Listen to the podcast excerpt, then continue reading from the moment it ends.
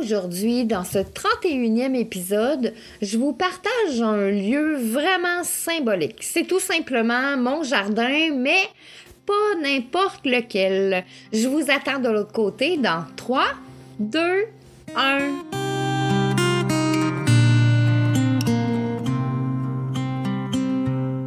Au temps méridien, ça c'est le nom que tu dois retenir. C'est là que je vais t'inviter à prendre une place bien au chaud à mes côtés.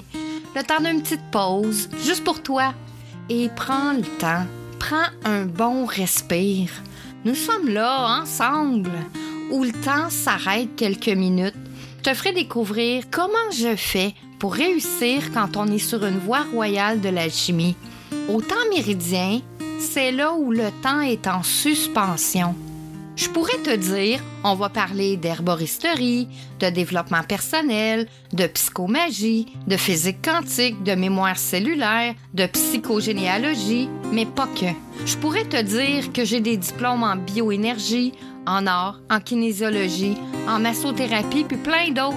Je pourrais te dire que j'ai travaillé avec des médecins, des profs, des kinésithérapeutes pour athlètes olympiques, des chiropraticiens, des ostéopathes, beaucoup de personnes connues et reconnues. Mais au final, c'est pas ça qui va changer si tu m'aimes ou pas, si t'adores venir me rencontrer au temps méridien ou si tu passes ton chemin. Aujourd'hui, dans ma vie, c'est pas le plus important.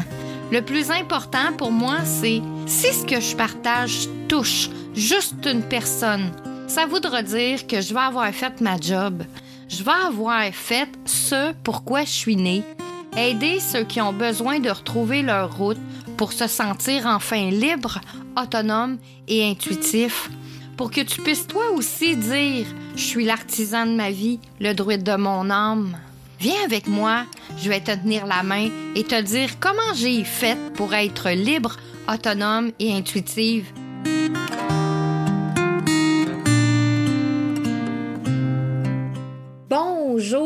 Amours, prenez une place là, euh, très confortable à mes côtés et collez-vous un peu parce que ça peut frissonner.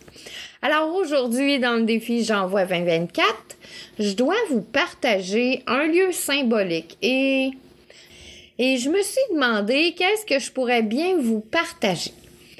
Et voici ce que j'ai pour vous je vous raconte l'histoire de mon premier jardin quand je suis déménagée en France. Et là, euh, je parle jardin potager, hein? Je sais pas si vous comprenez le principe d'être connecté avec la terre. Euh, tu sais, quand on travaille dans un jardin, c'est-à-dire euh, comment on peut sentir les choses dans nos mains, dans la terre, dans l'eau. Comment on peut ressentir les énergies qui circulent au travers la nature, pure et simple. On plante une graine. Des fois, elles sont grosses, hein? les graines un peu comme, euh, comme les graines de courge. Mais parfois, les graines sont tellement petites, puis parce qu'il y en a qu'on voit pratiquement pas. Et là, euh, en parlant de, de, grosseur, et je, pense à la graine de, radis ou bien encore celle du céleri. Ah, ça me fait penser. Nous, ici, au Québec, on dit un pied de céleri. En France, ils appellent ça du céleri branche. Puis au jardin, euh, ce même céleri-là, comme on le connaît, je trouve que le nom qui emploie comme appellation là-bas, c'est vraiment magique. Écoute, ils appellent ça du céleri éternel. Puis moi, j'avais jamais pensé que ce céleri-là, ça poussait, ça poussait, ça poussait, mais effectivement, j'en ai planté là-bas et il y en a qui ont duré six saisons. Ben oui, ça meurt pas, d'où son nom qui appelle ça du céleri éternel. Mais si je reviens à ma petite histoire, je viens d'arriver en France ça fait euh, juste quelques semaines que je suis arrivée. Puis comme euh, je suis toute seule à la maison le jour, ben, je me cherche des activités. Puis j'ai eu un offre pour avoir un petit jardin à l'endroit où ils ont les serres de la ville en attendant qu'il y ait un espace euh, de libre pour les jardins communautaires. Donc, j'ai ce petit endroit que je vais voir, puis ah, c'est super top. Je suis proche des serres, il y a des gros arbres pas loin. Un beau petit jardin. En attendant, je m'amuse donc à préparer la terre. J'y vais à tous les jours parce qu'en même temps, ça me permet de faire ma marche, le temps d'aller au jardin puis de revenir. Et euh, je prépare ma terre, euh, je commence à semer. Puis un matin, que je suis au jardin, je suis à genoux dans ma terre, j'ai les deux mains euh, complètement dans la terre. Puis là, j'ai l'impression que le sol s'ouvre devant moi, que je suis engouffrée dans la terre et là, je tombe, je tombe et je tombe. Et ça a duré environ 5 secondes. Mais moi, là, ça m'a paru beaucoup plus long. Et là, je comprends que je suis dans un vortex. Sauf que j'ai eu la peur de ma vie. Je me suis dépêchée à rentrer chez moi et bien sûr, j'ai pas parlé de ça à personne et je continue de retourner au jardin tous les jours, mais je m'assure de ne pas me mettre tout à fait dans la même position. Mais vous savez ce que c'est? C'est comme les accouchements, on finit par oublier.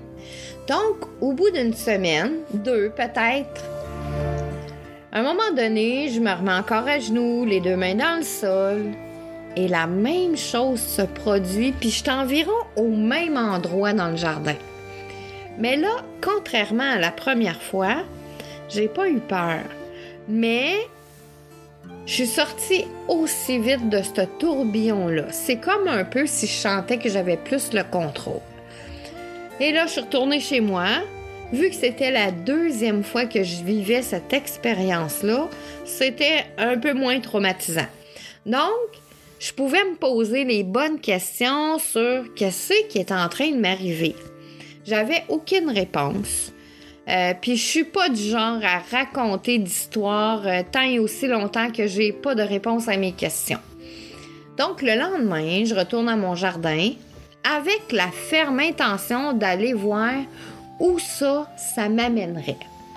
Puis bien sûr que je suis inquiète, puis bien oui, ça me fait peur, mais à quelque part, il s'en est passé d'autres dans ma vie dans ce sens-là. Donc, il y a, comme en même temps une sécurité à l'intérieur de moi qui fait que je me dis, ben, faut aller voir. Par contre, faut pas oublier, je suis dans un autre pays depuis quelques mois seulement. Je sais pas ce qui m'arrive, puis je me sens aspirée dans la terre. Bon, si je raconte ça à quelqu'un, ben il va me prendre pour une folle, c'est certain. Alors c'est sûr que j'en parle pas. Et dans cette journée-là, je retourne au jardin avec la ferme intention d'aller voir ce qui se cache dans ce tourbillon qui m'engouffre.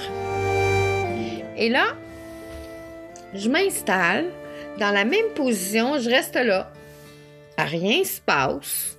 Donc, je continue à faire le ménage de mon jardin. Je dirais que deux, trois semaines passent et au moment où je m'y attends le moins, ça recommence. Et là, pendant que ça commence, je me dis, Marie, t'es protégée, t'as besoin de voir ce qui se passe là, qu'est-ce qu'il y a à cet endroit précis-là.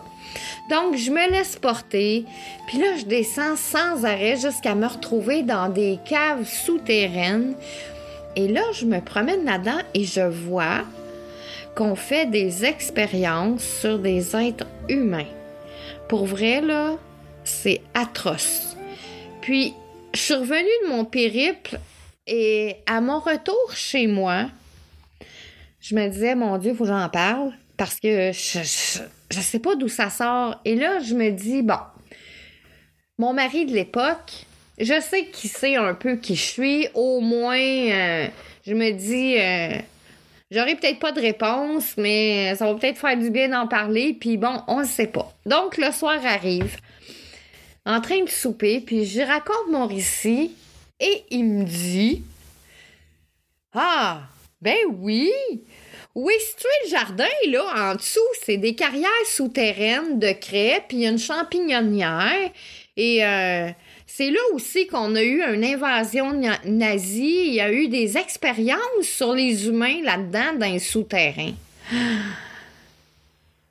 Donc, 1 plus 1, j'avais mes réponses. J'avais eu accès à ce qu'on appelle des annales, à un espace-temps, à un grand livre d'histoire que nous avons dans les traces énergétiques de la nature. Tu sais, moi là, ça fait beaucoup d'années que nos livres d'histoire, on peut plus me raconter ce qu'on veut. Parce que en France, et, là j'en ai vu qu'ils ont une très très grande histoire dans leur pays natal, euh, quand on vit des histoires comme ça, on, les voit, puis c'est comme si on était présent. Donc, mais c'est quand on touche à des objets, c'est quand on est dans des vortex, et, c'est la trace énergétique qu'on lit finalement. Donc, à partir du moment qu'on devient comme ça, on peut plus se faire raconter n'importe quoi. Et vous, là, si vous en avez des histoires comme celle-là, ben vous pouvez me laisser un message parce que je recherche des personnes qui ont des histoires à venir raconter sur mon podcast. Vous pouvez m'écrire à podcast à la fin, pas de S, marilea.com et me raconter euh, sur ce podcast pour qu'on puisse partager votre histoire. Vous pouvez être très à l'aise, il n'y a pas de vidéo, c'est seulement entre vous et moi, vraiment une belle petite communication intime. C'est correct qu'on soit dans l'intimité, les gens vont juste nous entendre et c'est ça que je veux garder moi sur mon podcast. Donc, c'est ce qui termine notre épisode d'aujourd'hui. Demain, dans le défi J'envoie 2024, je vais vous partager une récente compétence que j'ai acquise pour mon entreprise à la sueur de mon front. Alors, je suis Marie-Léa, une alchimiste heureuse, parce que je suis l'artisane de ma vie, le druide de mon âme. Viens avec moi, je vais te tenir la main et te dire comment j'ai fait pour que tu puisses toi aussi dire Je suis l'artisan de ma vie, le druide de mon âme. Bonne journée à tous et chacun. Je vous embrasse et je vous dis à demain dans le défi J'envoie 2024.